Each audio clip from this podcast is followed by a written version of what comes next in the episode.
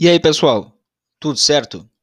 O Descomplica Direito é um podcast voltado ao debate de temas jurídicos relevantes na sociedade de maneira fácil e descomplicada, seja para aqueles das ciências jurídicas ou não. Venha conosco e descomplique também. Vamos lá?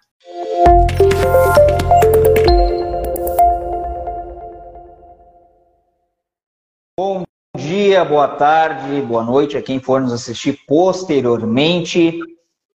Iniciaremos hoje, iniciamos agora mais uma live e com um direto convidado, doutor Eduardo Luquezzi, a quem eu tenho uma grande satisfação em conversar no dia de hoje, profundo conhecedor sobre direito administrativo, direito tributário, atuação legislativa, né, há bastante tempo, então conhecimento vasto e especialmente no tema de hoje, atuação junto ao Tribunal de Contas do Estado do Rio Grande do Sul, né, na defesa de entes é, municipais principalmente. Então, doutor Eduardo Luquezzi, vou ler brevemente seu currículo, bacharel em Direito, advogado, especialista em Direito Tributário pela Unifran de São Paulo, especialista em Direito do Estado pela Universidade Federal do Rio Grande do Sul, mestrando em Direitos Sociais e Políticas Públicas pela Unisc, também no Rio Grande do Sul, parecerista, professor de cursos preparatórios para concursos públicos de nível superior e médio,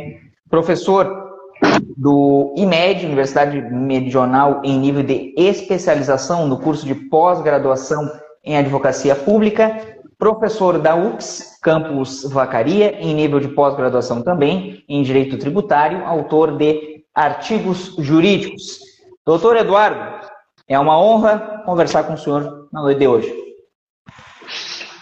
Boa noite, doutor Martinez. A honra é minha, né? E grato aí pelo convite que tanto entabulamos, né? Que tanto tentamos nos encontrar, mas na, no lufa-lufa diário, né? Na labuta diária, muitas vezes isso né, nos impede, tá?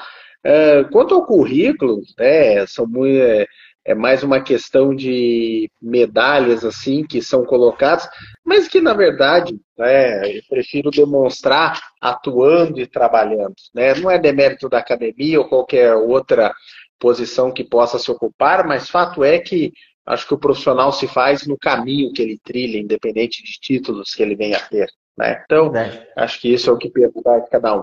E grato pelo convite aí, pelo tema que eu aprecio, que é o Tribunal de Contas. Doutor Eduardo, me diga uma coisa. É, eu sempre pergunto para quem a gente conversa aqui, o que, que motivou a escolher o direito para estudo, para atuação? O que, que ele motivou a estudar as ciências jurídicas e sociais? É, bem, é, eu já vi até algumas, é, algumas das lives né, com os seus convidados aí. Hoje a gente já está na casa né, de, de cena de número 160, 169, né? Uhum. e algumas, algumas pessoas sempre falando né, das questões do direito e tal. Eu confesso a dizer que, e não me furto a dizer, tá, doutor Martinez, que eu acabei no direito algo como sem muita opção, por incrível que pareça. Né? Eu vim de uma família extremamente humilde e, e, devo dizer, fui o primeiro advogado dessa família, né? o primeiro uh, militante das ciências jurídicas, porque havia uma, um que outro que era concursado, enfim, né, em cargos de, de nível mais operacional. E fato é que eu sempre tive essa, a exigência de meus pais de fazer um curso, de estudar tal. E entre indas e vindas, né, dentro da condição financeira do meu pai, nos obrigou a, a, a literalmente, eu digo nos obrigou, porque essa não há outra palavra, a, a passar em concurso em instituições públicas, né, para cursar.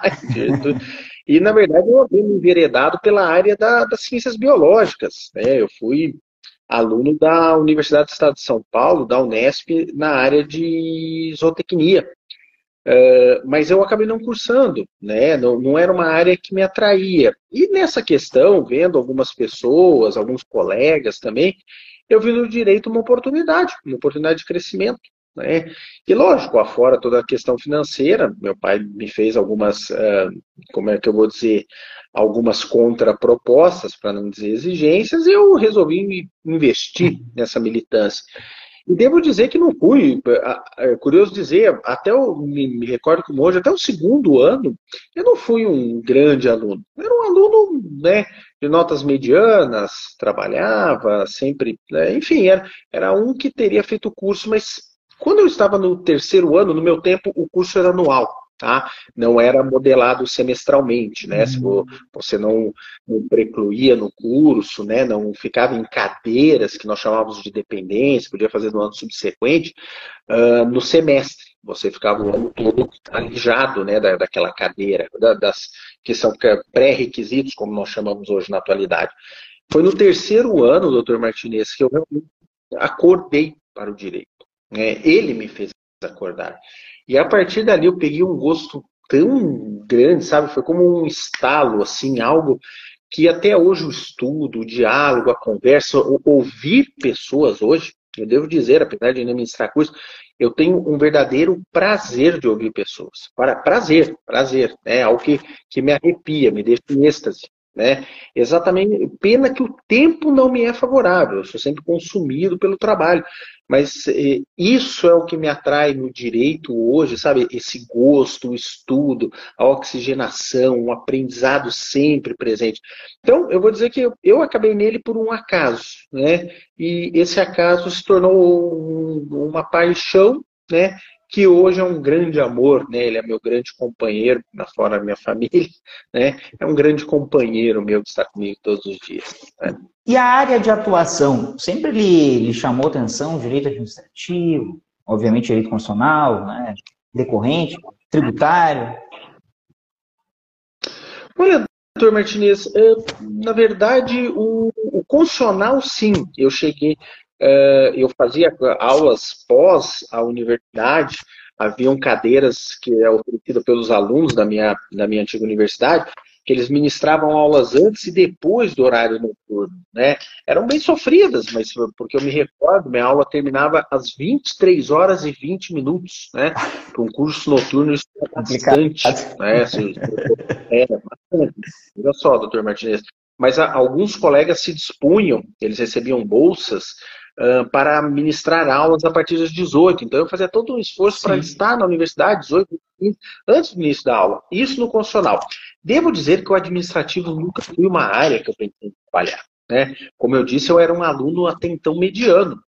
Uh, e mesmo quando eu comecei a, a, a estudá-lo, eu achava uma matéria completamente empírica, né? É nada concreta, nada palpável. É, era como quando no tempo do colégio, me desculpem os mais novos, a gente estudar matérias física, química, que hoje tem laboratórios, exemplos práticos, né? Hoje a, a educação é outra, né?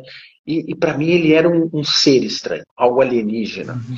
E eu devo dizer que eu fui me aperceber dele quando eu recebi um convite para trabalhar, uh, e foi o primeiro lugar que eu trabalhei, numa consultoria do Estado de São Paulo, que só militava com a parte educacional pública. Planos de carreira do magistério, uh, na época nem se falava em hora atividade, muito menos em piso né, do, do magistério, uh, se militava com as questões de organização e gestão educacional, o monitoramento do funcionamento da unidade escolar via direção, enfim, né, todo o plexo que envolve a grande área da educação pública. E ali foi outro, um, se não um estalo, um tapa na cara do Sr. Martinez. Porque a partir dali eu comecei a pegar um gosto desse primeiro trabalho que se tornou o, praticamente o direito que eu venho exercendo há 23 anos. Né? E a partir daí eu nunca mais militei, militei com área. Tá? Então, foi assim que começou né, a, a, minha história. E, como eu disse, tal qual o direito se tornou uma grande paixão, uma área de, que eu gosto, né, me sinto bem militante. Tá? E o tributário, idem, enfim, né, falando nesse grande campo público.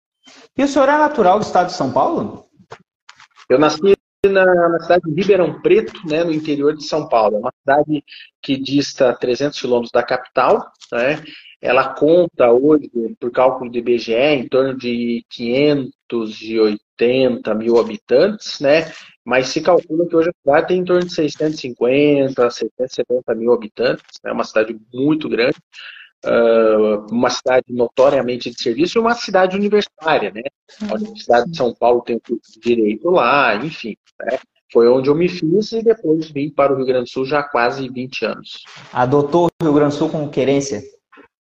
Adotei, adotei muito bem. E fui bem aquerenciado aqui pelos gaúchos, devo dizer, doutor. Então, uh, uh, me filtro bem entre eles e sempre me receberam bem. Tanto, na verdade, minha esposa é gaúcha, meus filhos são nascidos nesta boa terra. Então, né, é, São Paulo é um local de nascimento, não mais um lugar de retorno, né? Minhas raízes, tal como a figueira velha, se fixaram ah. bem aqui, né? Na terra. Bem forte. Então, eu não, não pretendo sair tão cedo.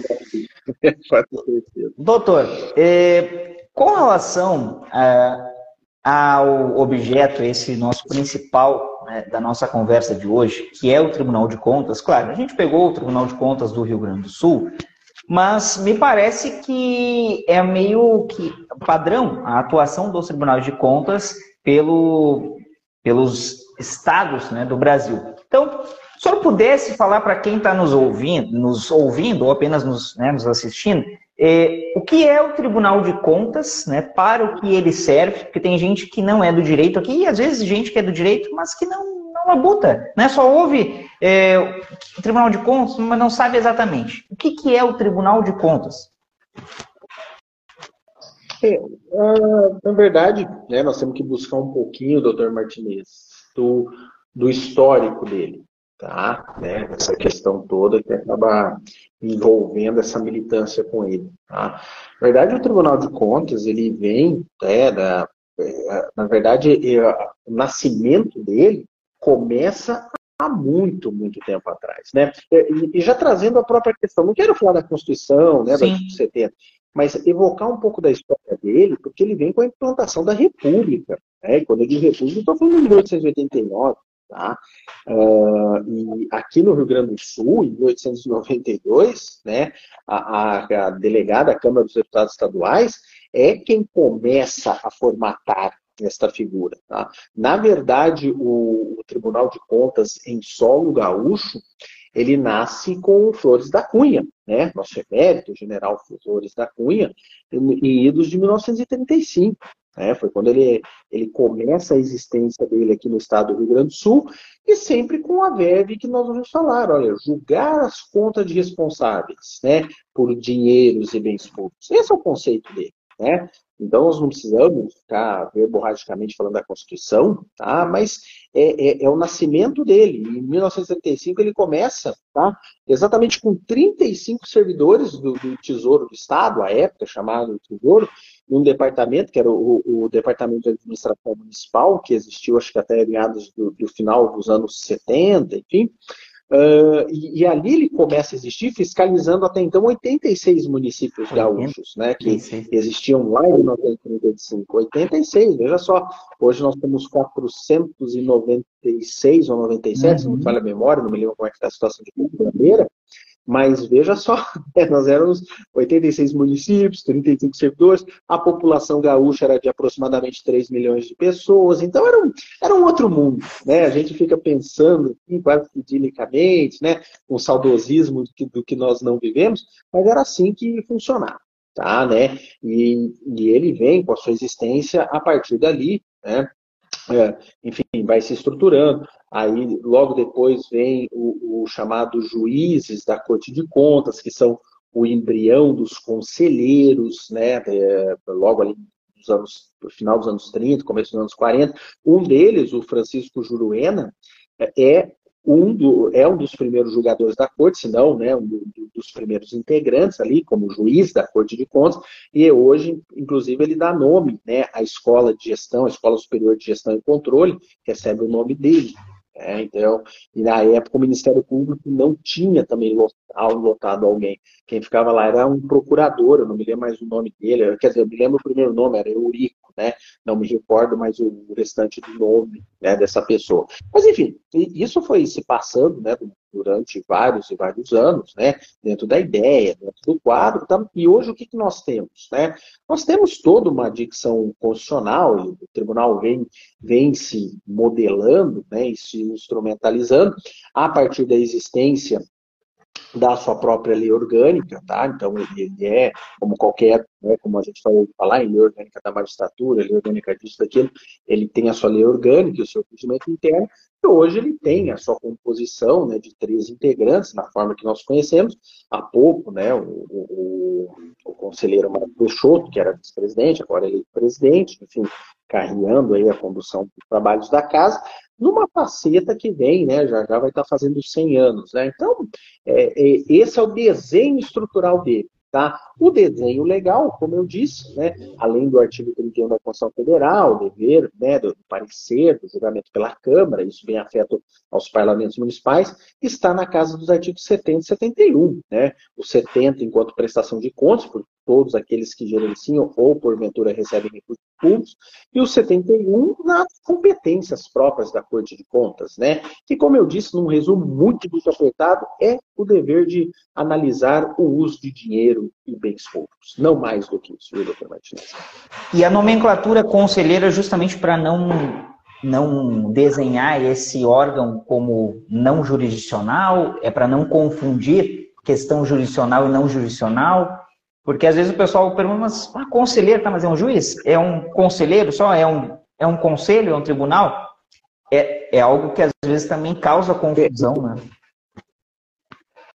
Sim, é, o que é, a gente tem que lembrar que o, na, na que, no, que nós estudamos na academia é que o Tribunal de Contas ele é um órgão auxiliar do Poder Legislativo, tá? E, e ele não tem a função tá, judicante tá? Ele tem competência, veja só, tá? Ele tem competência dada por força constitucional, tá? Mas ele não tem atribuição jurisdicional.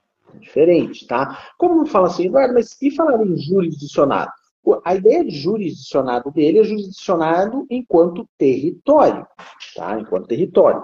Então, quando nós falamos esse jurisdicionado, Tá? Nós temos que interpretar essa palavra de maneira muito, muito restrita, tá? no sentido de que, tá? que o jurisdicionado deles tem a ver com um conceito de aspecto territorial, tá? em razão da área, em razão do aspecto espacial onde nós estamos. Tá? Essa é a primeira linha. Isso não retira a ilustração da Corte de Contas. Como eu disse, eles têm competências constitucionais. Tá? É lógico, a gente conhece, né, doutor Martinez, as decisões dele, ah, mas será que é terminativa? Será que não é? Posso discutir? Toda e qualquer uh, uh, lesão que interprete o direito pode ser submetida ao Poder Judiciário. Tá? Então, eles não são uma esfera por si só terminativa. Tá? Eles têm competência constitucionais e irão exercê-la. Né? Como eu disse, vão julgar as contas do prefeito, seja aqui da Osório, onde eu localizo, onde o senhor está, enfim. Né?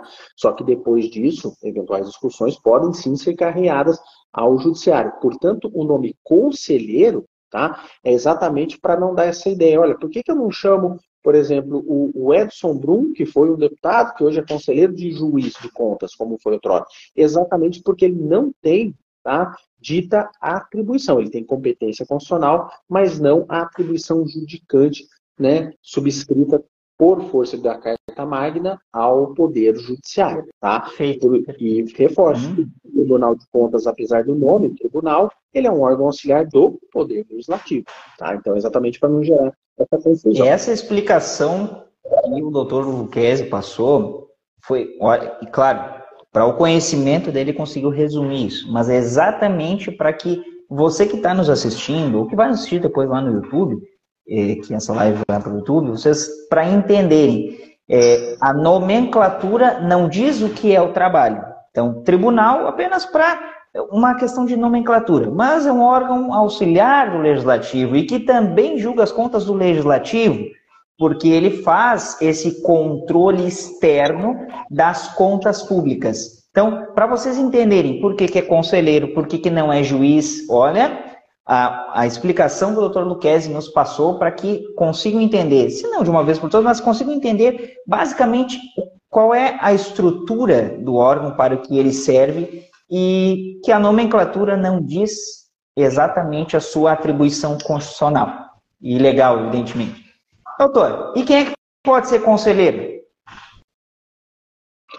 Uh, na verdade, tá, há um rito né, uh, bem, uh, digamos, muito próprio tá, da escolha. Né? Falando de uma maneira bem simples, né, doutor Martinez, até porque nosso público é o mais variado, a ideia não é só ser acadêmico, tá? há algumas regras constitucionais, tá?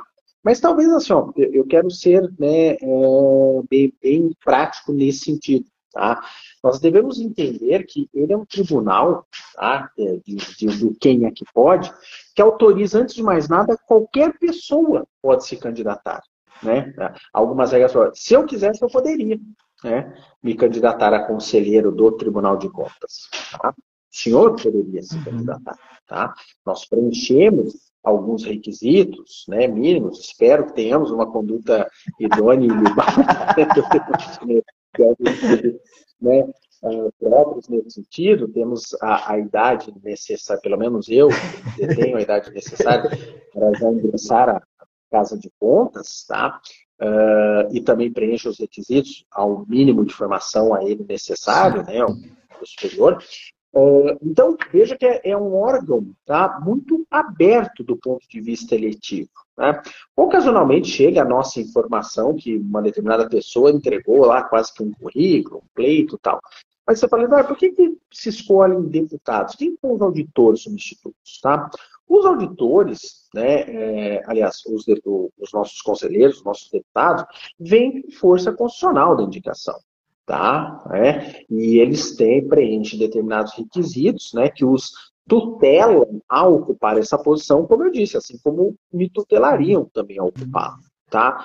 Mas é uma corte formada por uma, uma essência política, tá? E que é válido, e que é válido. Os de, muitas pessoas, alguns detratores que entendem que não, porque misturar tal, mas é importante nós temos agentes políticos como conselheiros, exatamente porque muitos deles vivenciaram nas suas bases, foram prefeitos, parlamentares municipais, vivenciaram gestão. Então isso é necessário. Tá? E, posteriormente, os auditores substitutos de conselheiro. Estes são esses auditores substitutos, tá?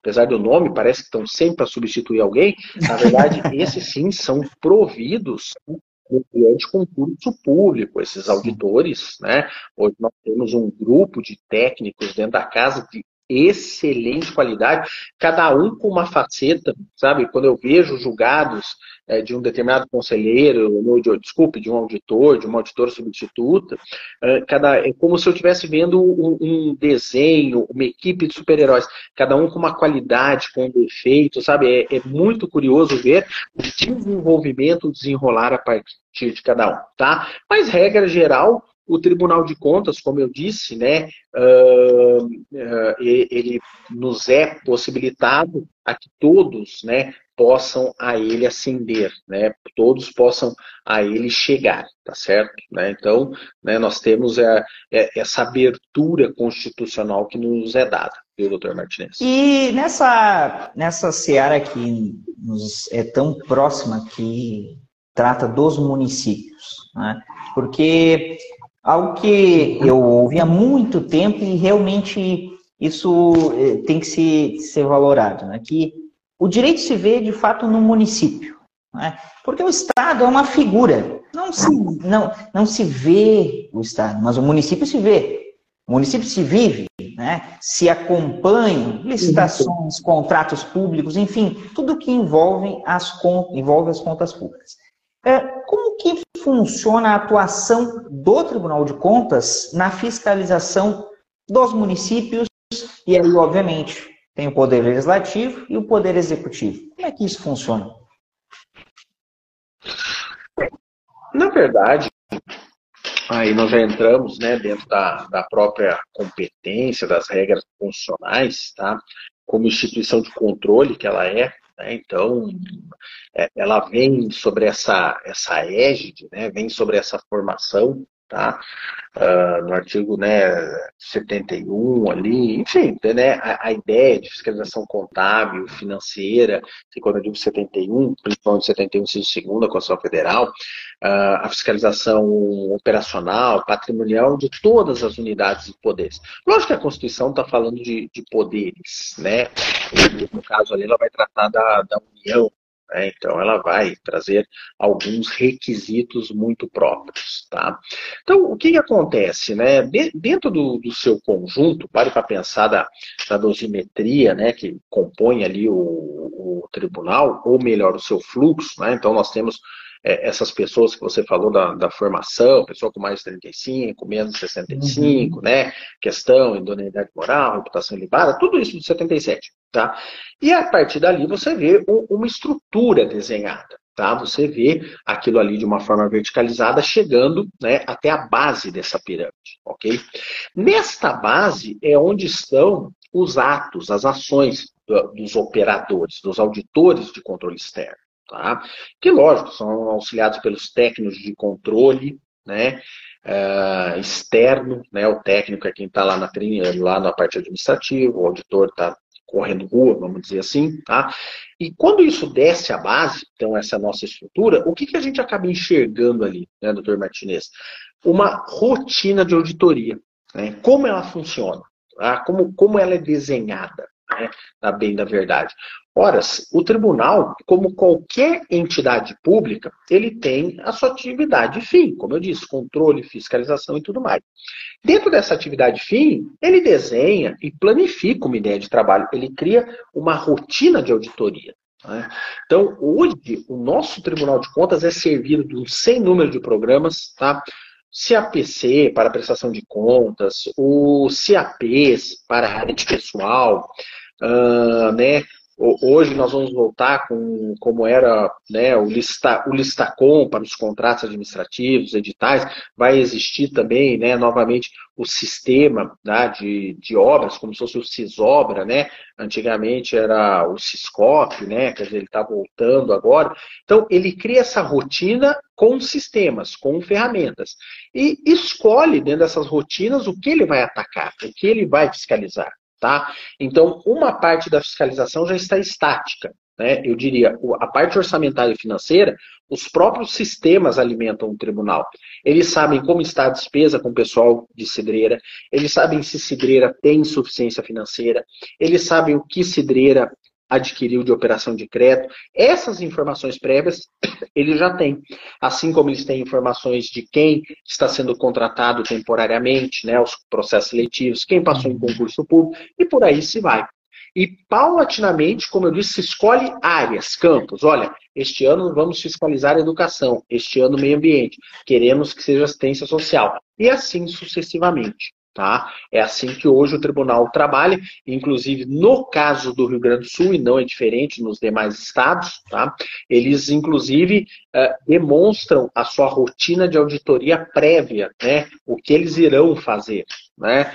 de certa maneira. Então você tem uma certa visão daquilo que eles estão encaminhando, além de ofícios que eles encaminham, encontros e por aí se vai, tá? Então hoje eu diria que o trabalho é planificado numa parte estática, numa parte padrão e uma parte de ataques pontuais, tá? Conforme eles auditam, eles fazem um chamado achado de auditoria. E mudou algo dessa rotina com a pandemia? É, porque eu, eu recordo que era comum chegar ali, às vezes duas vezes, às vezes uma vez ao ano, né? Setembro, outubro, dependendo, novembro, de novembro, vinha uma equipe de auditores para os municípios, aí passavam três, quatro dias numa Câmara, daqui a pouco na, na prefeitura de algum município. Isso mudou com a pandemia, é, em razão de, obviamente, ter que continuar o trabalho e não se poder ter o contato né, pessoal, assim, é, ou mantiveram, só que de uma forma mais atenuada, vamos dizer assim? É, uh, na verdade, se aprendeu a pandemia, né, em que pesa o infausto evento que foi essa coisa horrorosa, né, Uh, se aprendeu muito a trabalhar de maneira remota. E, como eu disse, a robotização, a, a, informatização do Tribunal de Contas ficou muito maior, tá, doutor Martinez? Né? Então, o ato presencial, ele diminuiu sobremaneira por conta do, do tribunal. Né? Até porque ele pode colher as informações, eventualmente, a ida dele no município é para verificar um comunicado de auditoria, uma denúncia, talvez uma licitação de maior sopeso, né? Então, é, é uh, em situações pontuais, também uso de novo esse termo, que nós encontramos né, a, a, os auditores dentro das municipalidades. Tá? No mais do mais, né, eles acabam solicitando os documentos, enviam os comunicados de auditoria e pedem esse retorno. Ou fazem o que nós chamamos de recibo de documentos e informações, o RDI, né? Uhum. Ao comunicado não ter obrigação de resposta, a RDI nós temos, tal, por uma série de fatores, né? A, a burocracia, várias resoluções e instruções né, exigem várias situações nossas nesse sentido, né, de acompanhar o Tribunal de Contas. Então, eu diria que o que melhorou foi essa informatização, essa dinâmica mais rápida deles, né? E, e o que é bom, porque um alerta numa eventual falha não significa recalcitrância da nossa parte, ou que vamos brigar com o tribunal. Tem horas que nós vamos ter o um bom debate, né? E é natural, e, e é isso que é, traz luz, né, traz uma melhora, uma oxigenação da máquina. Mas, às vezes, muitas vezes, a gente fala, não, realmente a corte está certa e temos que né, revogar esse certame, suspendê-lo, alterar, estamos equivocados, e por aí se vai. Então, isso melhorou bastante. Né? Nesse prazo de três anos, nós temos muito mais assertividade e responsividade na atuação do Tribunal de Contas para com os municípios, para com os jurisdicionados. Tá? Mandar um abraço aí para o Celcinho, prefeito Celcinho ali de Xangri-Lá, que entrou, não sei se ele continua a live, mas já participou aqui de uma conversa conosco. Então, forte abraço, prefeito. E, doutor, hoje se tem uma, uma ideia de, de uma orientação, porque o senhor né, é, até colocou, uma orientação maior para que não chegue até um ponto de uma rejeição de contas por parte do, do, do, Tribunal de Contas, porque eu lembro que é, uma grande, uma, uma, grande, na dúvida não, uma reclamação dos, dos gestores públicos era de que, ah, mas também não nos orientam, não tem algo preventivo, né? Hoje se tem mais essa ideia de algo preventivo para que então, olha, foram avisados e agora então haverá o apontamento ou, ou não? Não, ele aumentou bastante é, essa carga de troca de ideias, do, do, apontamento preventivo, né, do, do, ato não ser só sancionatório, aumentou bastante, doutor Martinez. Né? Hoje nós temos isso muito presente. Né? O pessoal fala assim, olha, é, né, antigamente a gente era pego de surpresas, uma carga muito grande de situações, e isso, na verdade, não, não existe mais nesta formatação. Tá? Hoje nós temos aí uma, uma dinâmica, diria eu, né, uma linha muito melhor de atuação para fins né, de trabalhar com o tribunal. Né? Então nós temos aí uma, uma possibilidade né, bem mais dinâmica de ter ele como, diria eu, quase como, não vou dizer um aliado, né, mas um acautelamento, alguém que dá suas dicas, né, que comunica essas situações. Então, esse fato de falar que o tribunal não avisa, que o tribunal não sinaliza tal, hoje seria uma inverdade, eu estaria sendo injusto com a Corte de Contas se assim fosse. Né? Eles comunicam, sim, eles têm feito um trabalho preventivo muito presente, tá? E como eu disse, não que sejamos obrigados a concordar com tudo que eles nos passam. Sim. Tá? Não é mesmo. Uhum. Nós não temos essa, esse dever, tá? Mas é fato que muitas das coisas que tratamos com eles, né, eventualmente acabam sendo objeto de discussão, objeto, né, de determinado debate, mas reforço, eles realmente têm agido mais num sentido de, de acautelamento para todos nós. Tá? O, senhor que tem uma, o senhor que tem uma atuação, né, por todo, né, obviamente por todo o Brasil, e também né, no estado de São Paulo, que é o maior do país, e, e é, essa conduta ela é padrão nos tribunais de contas ou é algo mais assim próprio de algumas cortes, como do Rio Grande do Sul? Esse acautelamento é uma, uma algo que tem se seguido? Não, é, eu diria que assim, ó, né, eu, eu tenho alguns processos né, em outros tribunais, em outros estados federados, né, eu percebo, na verdade, tipologias distintas. Né? Eu, eu tenho para mim que o acautelamento é algo bem próprio nosso. Né? Eu tenho, eu vejo, por exemplo, a, a Corte de Contas Bandeirante do Estado de São Paulo, ela é mais proativa, ela é mais progressista, tem posições de aceite diversificadas perante a nossa, tá? Eu tenho ela de maneira diferente. Uh, né, aqui no estado de Santa Catarina, né, eu vejo uma atuação extremamente técnica, né? não que o nosso não seja, mas eu tenho. A, a, esse é o meu sentido, tá? Estou dando uma, claro, uma claro. muito personalista tá? Uh, uma instrumentação muito mais técnica, talvez mais depurada na análise dos esclarecimentos, enfim, cada tribunal apresenta a sua faceta, tá? Não poderia falar em nome de todos, porque realmente não conheço todos operacionalmente, mas me passa a impressão que esta questão da participação, do acautelamento junto ao jurisdicionado, tem sido uma vertente muito mais nossa, né, presente. E que, né, é, sirvam nossas façanhas de modelo, como diz né, o nosso amigo. Boa.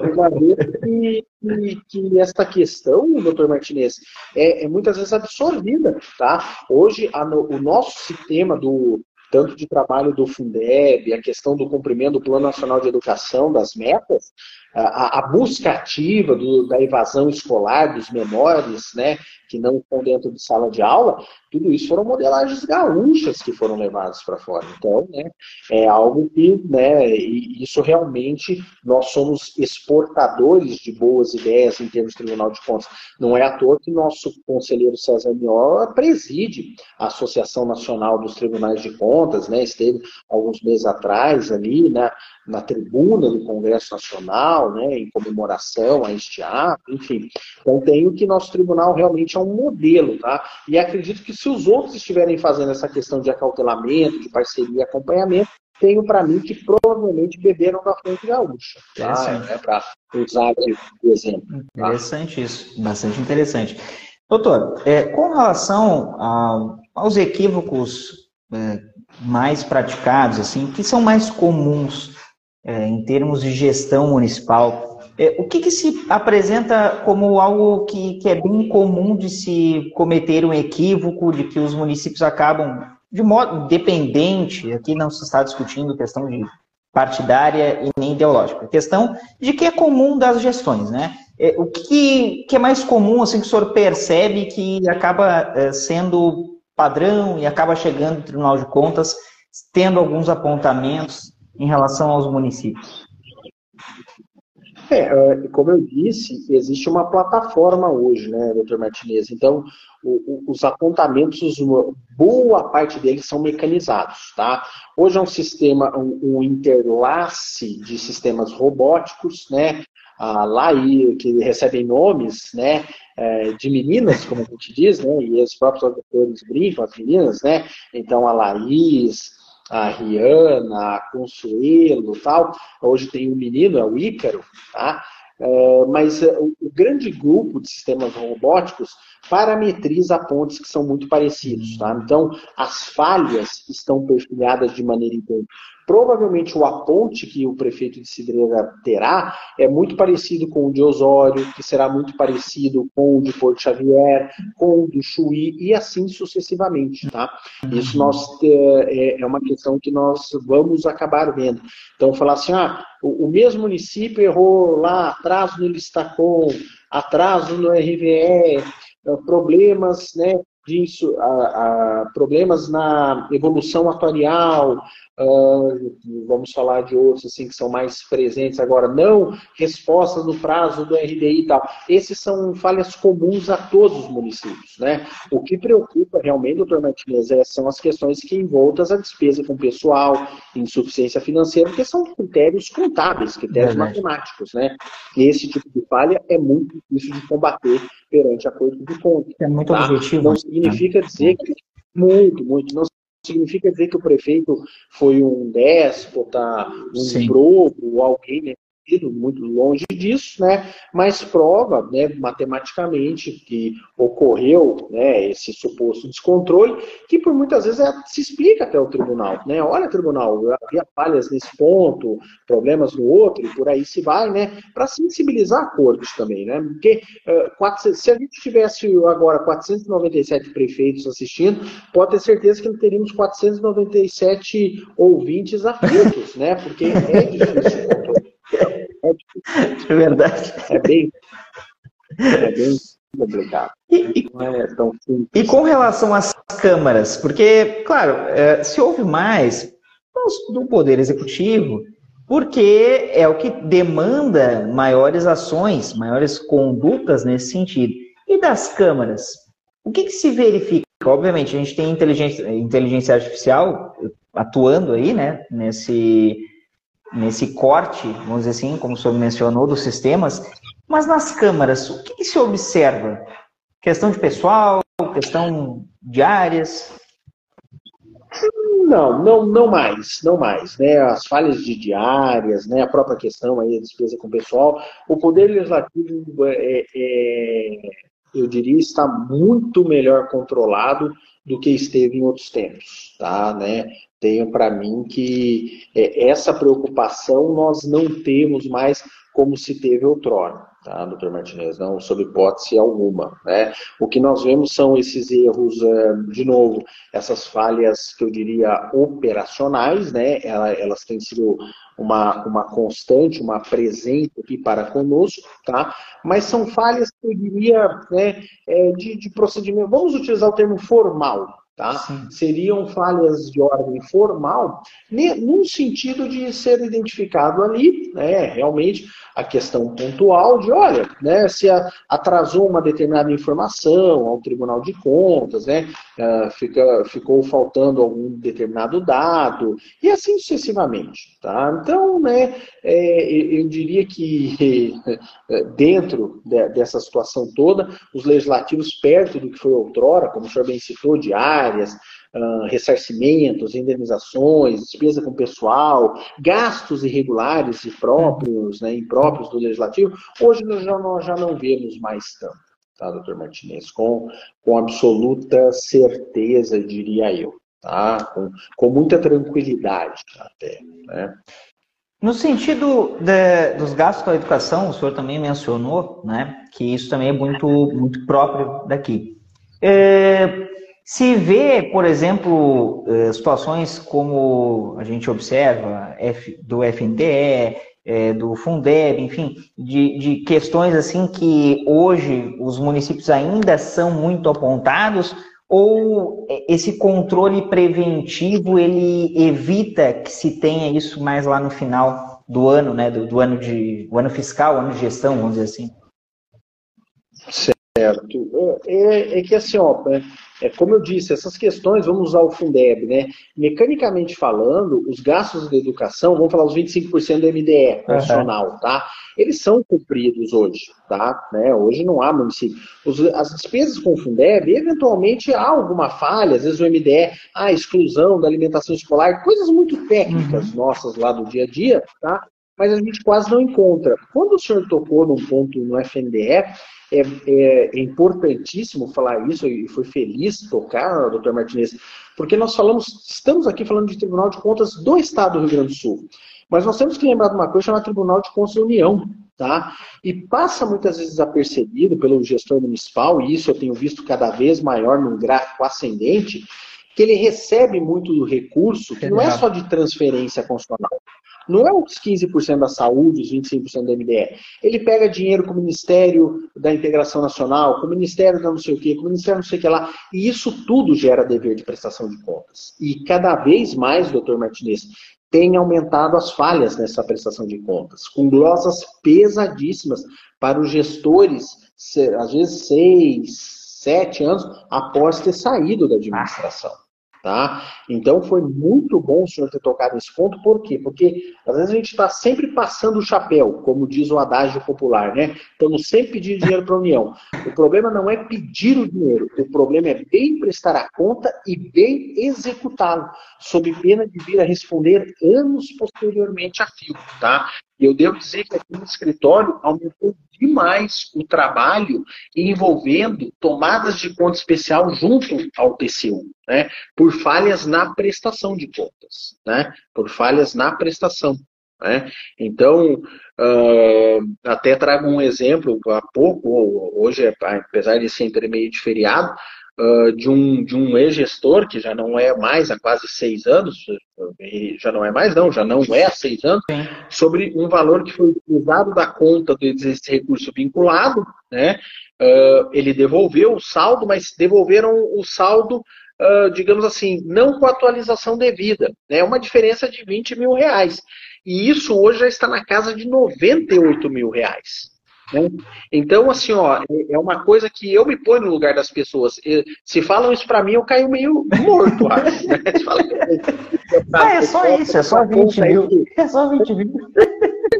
Então, é, essa questão tem que ficar assim, ó, muito alerta, né? O, o, gestor nesse ponto, imaginando que Tribunal de Contas é gênero, mas há espécies, ao ah, do sim. Estado e da União. Sim. Tem que se lembrar dele. Verdade. Tá? Então foi muito bem lembrado, viu, doutor Martinez?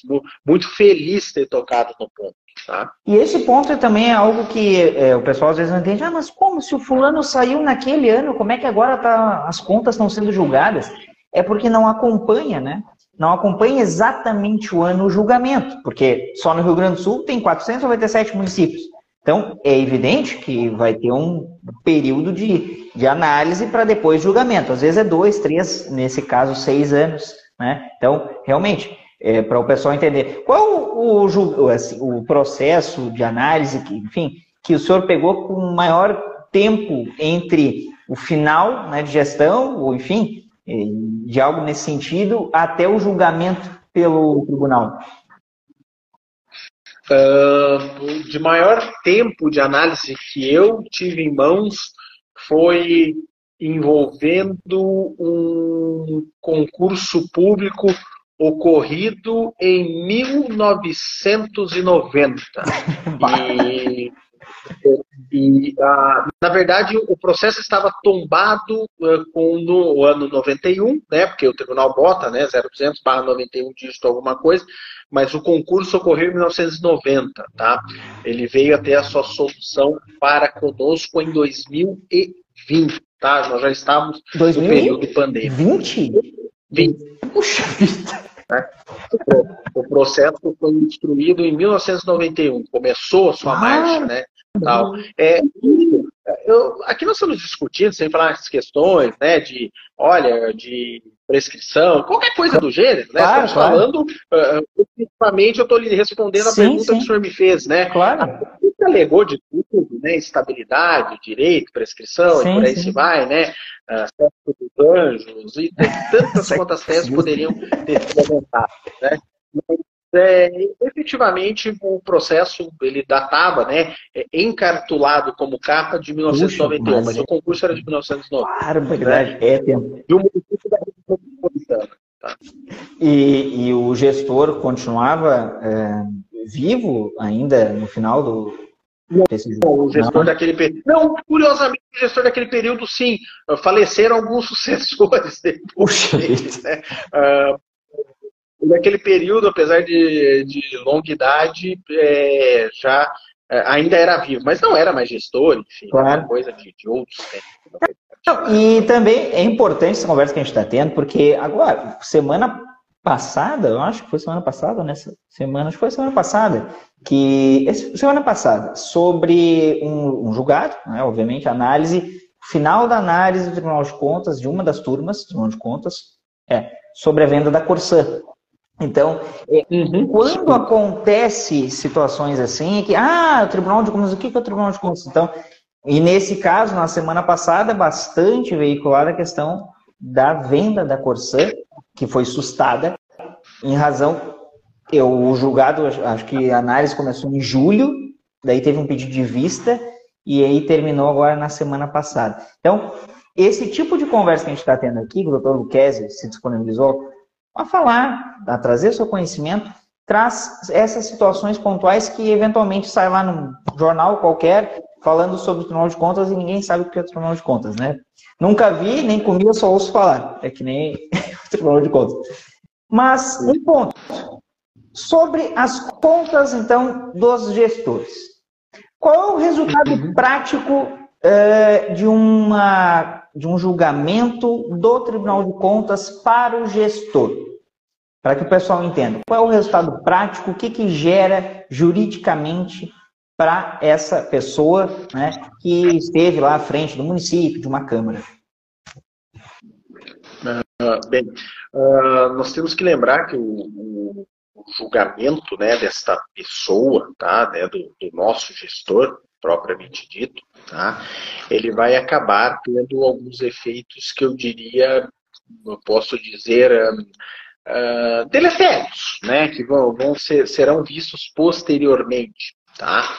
Uh, o que, que significa dizer? Uh, de uma maneira muito grosseira, me perdoe aqui, tá, Dr. Martinez, nem né, que pese né, nós tratarmos de direito, o nosso próprio canal é o Descomplicando Direito, claro. né, então ele torne-se palpável, né, torne-se deglutível para quem está dele experimentando, ele pode gerar a fixação de débito e pode gerar, tá, eventualmente, a inelegibilidade deste gestor.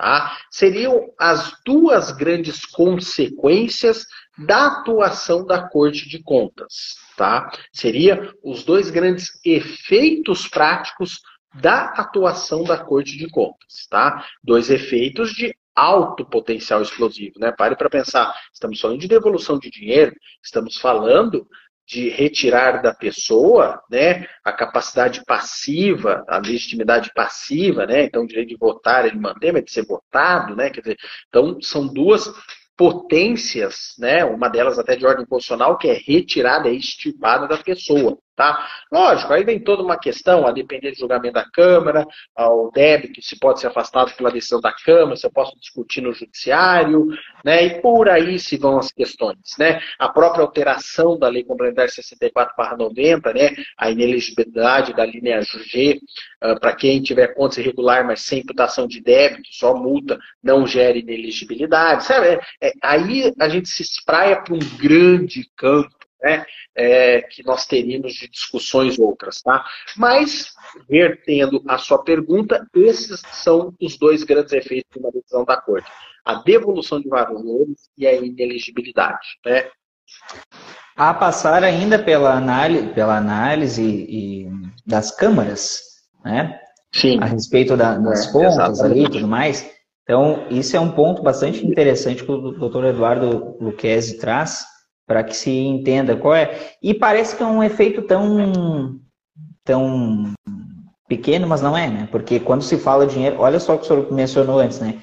Era um valor de 20 que hoje está em 90.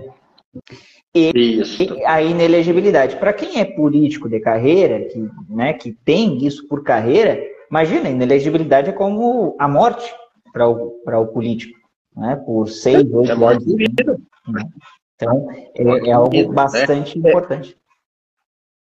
É, a, a, manutenção do parecer prévio, né, ele deixa de prevalecer por decisão de dois terços dos membros da Câmara Municipal. É o que reza o artigo 31, né, o parágrafo 2 da Constituição Federal. Então, quer dizer, a, e lembre-se que essa decisão é política, ela não é técnica, né? Então, eu posso ter várias falhas sobre a ótica do tribunal e os vereadores interpretarem que eu sou uma pessoa merecedora do afastamento do parecer desfavorável, que eu fiz tudo que estava ao meu alcance pela gestão, eu trabalhei o melhor possível e por aí se vai. E o inverso é verdadeiro também.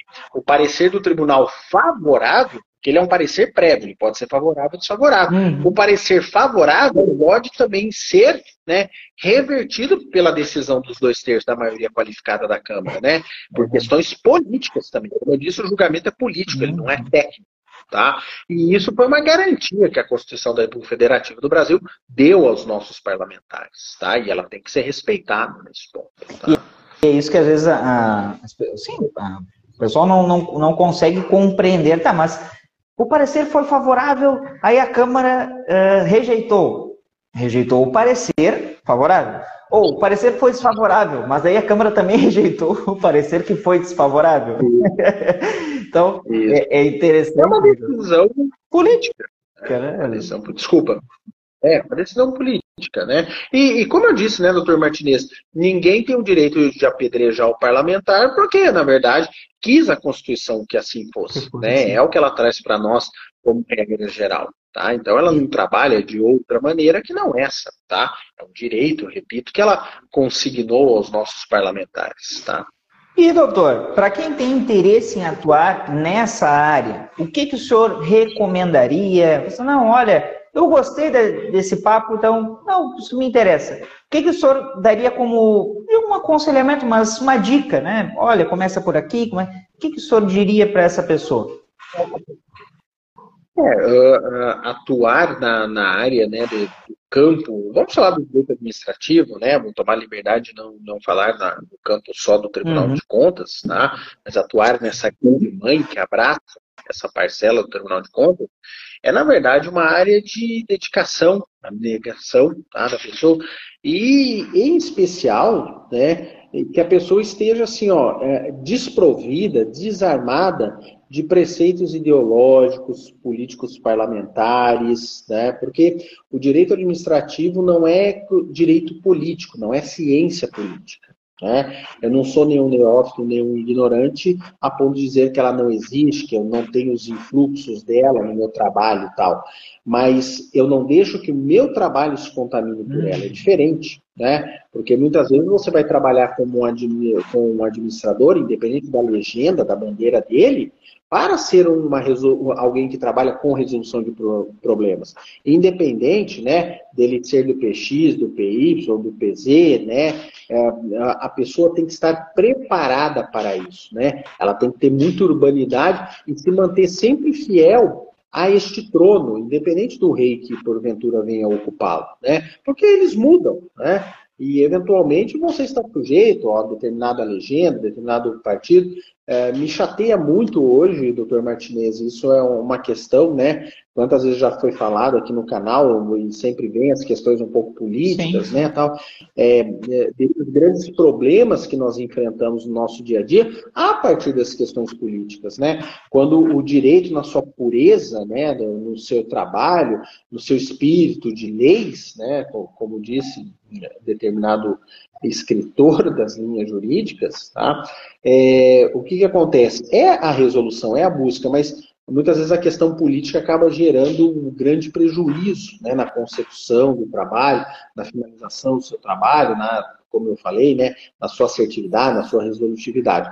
Então, a pessoa que venha trabalhar com isso, ela tem que estar pronta para se despir de eventuais modéstias de legenda, modéstias político-partidárias, e estar pronto para abraçar o mundo do direito administrativo, né? Ser sempre um soldado pronto para todo e qualquer tipo de batalha ou guerra, tá? Muito interessante, muito interessante mesmo.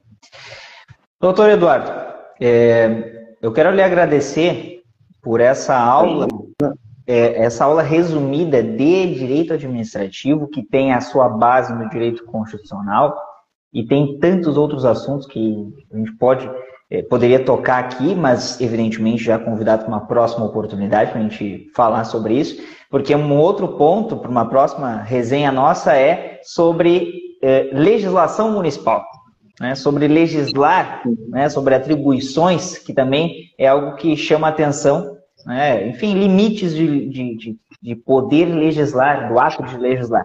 Mas eu gostaria de lhe agradecer Sim. por ter aceito esse convite, por estar conversando conosco, ter passado todo esse conhecimento de maneira é, resumida e de maneira acessível a todos que estavam nos assistindo. Então, lhe agradeço e gostaria que o senhor deixasse as suas considerações finais. Também, doutor Martinez, né, até fala para deixar o gancho, né, quando a gente fala em Tribunal de Contas, nós lembramos que ele tem, por, por ideia, pelo Pleno, e matéria já simulada pelo STF também, a própria questão de negar a executoridade às normas municipais, como se, como se uma DIN fosse, né, como uma ação hum, que declara a inconstitucionalidade de determinada norma, né, então para a gente ver até onde alcança esse hum. poder né, de legislar, o direito de legislar, a reação legislativa, Tá? Então tem uma sintonia muito grande com a matéria e no mais do mais, tá? Quero agradecer mais uma vez o convite, né? Agradecer a todos que estiveram aí conosco, né? Batendo esse papo também, acompanhando aqui pela, pelas redes sociais, tá? grato aí mais uma vez, né, pelo chamamento, né, que o senhor já havia feito, né, em determinado, né, momento, pena que só agora tivemos a oportunidade, e né, encerrar né, desejando a todos, aqueles né, que realmente se interessem pelo tema, né, que trabalham com direito, né, pretendem manejar a seara do direito administrativo, que tenham isso realmente como um dogma, como um trabalho de seriedade, e quando se envolverem com o Tribunal de Contas, como eu disse, né, o diálogo muitas vezes vai ter a sua vertente política, e é natural que ele tenha, porque parte da corte é assim composta, mas principalmente sejam técnicos na essência, tá? trabalhando com a administração, né? É, que é o que eu sou, como eu disse, né, nesses 23 anos já de militância. Tá? É. No mais, agradeço, tá? a gente fica à disposição para o que precisar. Perfeito. Quero agradecer também a todos e todas que estiveram nos assistindo. Não esquecendo que essa live estará disponível depois lá no canal do YouTube, no arroba Descomplica Direito 01. Você encontra lá no YouTube o Descomplica Direito. E se não são inscritos ainda, se inscrevam no canal lá do YouTube, deixem seus comentários, participem, porque sempre temos temas variados como esse lá disponíveis. Também nos sigam aqui no arroba Descomplica Direito 01 no Instagram no formato podcast, no Spotify, temos o grupo também do Telegram e do WhatsApp. Certo, pessoal? Doutor Eduardo, forte abraço e a todos e todas, até mais. Obrigado, até logo.